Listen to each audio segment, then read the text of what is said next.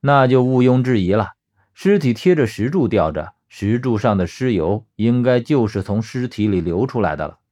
可是却并不是每一根石柱上都吊着尸体，有些有，有些没有，所以也让我犯疑：这些尸体被吊在上面是干什么用的？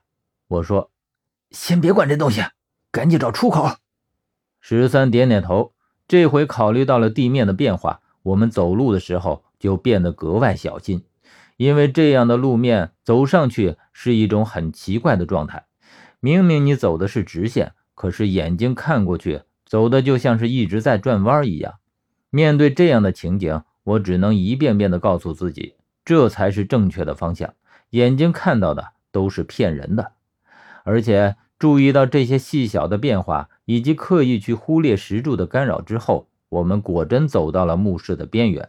只是这里是一面封闭的墙壁，我们不知道已经走到了哪里。但是既然已经来到了墙壁边上，那么只需要沿着墙壁就能找到这个墓室的出口，可事实再一次证明了这样做的不可行。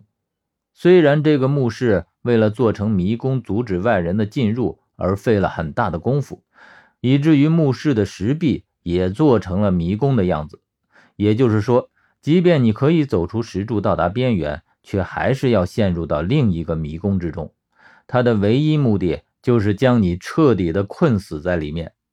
我和十三在里面不停的打转转，因为沿着石壁再走了半个多小时之后，再次发现了这点。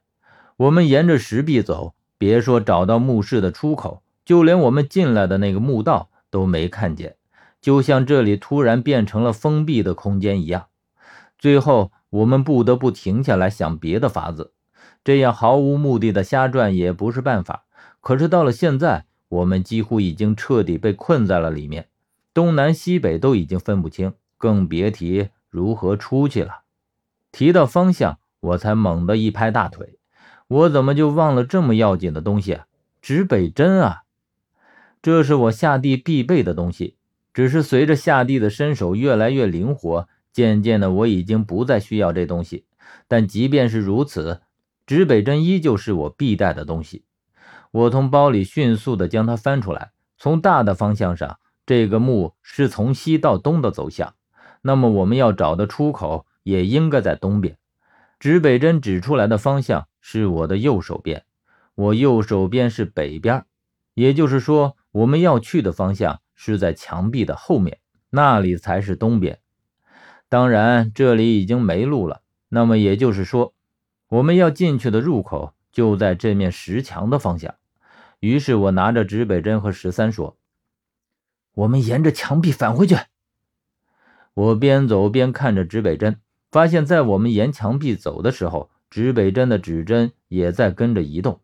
等我们走出去老远一段的时候，指北针的指针已经由指着右边变成了前方。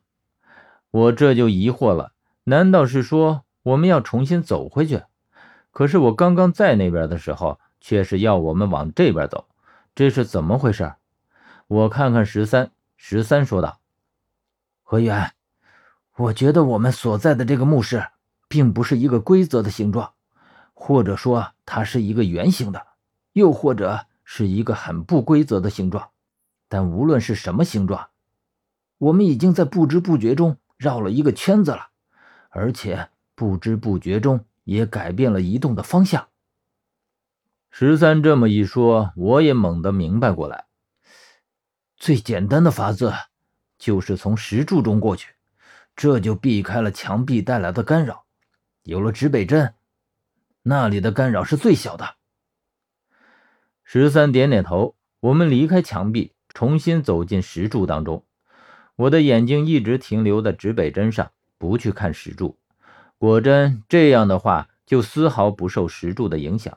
可这样又带来了另一个弊端，那就是。只看指北针的话，我无法知道周遭的情况，所以在我毫无察觉的情况下，突然感到脚下踩空，同时耳边响起了地面坍塌的声音。